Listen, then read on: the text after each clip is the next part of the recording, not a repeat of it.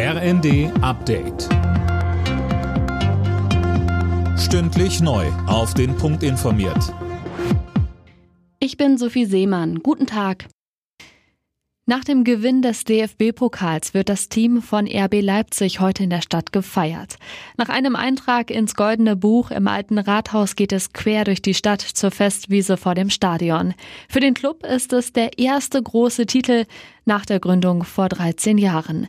RB-Geschäftsführer Oliver Minzlaff sagte im ersten, ich glaube, wir müssen mal innehalten und sehen, was wir in diesen letzten 13 Jahren erreicht haben, in sechs Jahren Bundesliga.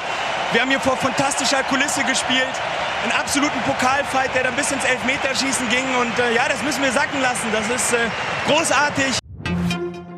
Die neue Chefin des Deutschen Gewerkschaftsbundes, Fahimi, fordert eine Kehrtwende der deutschen Flüchtlingspolitik. Dabei geht es ihr vor allem um den direkten Zugang zum Ausbildungs- und Arbeitsmarkt für Geflüchtete, sagte sie den Funke-Zeitungen.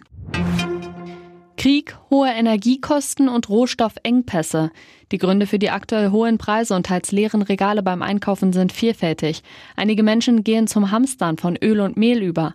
Dazu hat uns der Vorsitzende der Bundesvereinigung der deutschen Ernährungsindustrie, Christian von Bötticher, gesagt. Hamstern ist immer unnötig, weil wir natürlich zum einen keine echte Knappheit in Deutschland haben.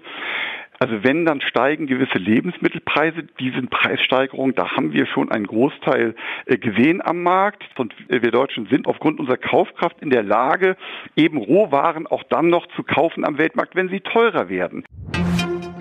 Bundeskanzler Olaf Scholz bricht heute zu seiner ersten Afrikareise seit seinem Amtsantritt auf. Er besucht bis Dienstag Senegal, Niger und Südafrika. Laut Bundesregierung geht es bei seiner Reise um Wirtschaftsbeziehungen, Sicherheitspolitik und Klimaschutz. Alle Nachrichten auf rnd.de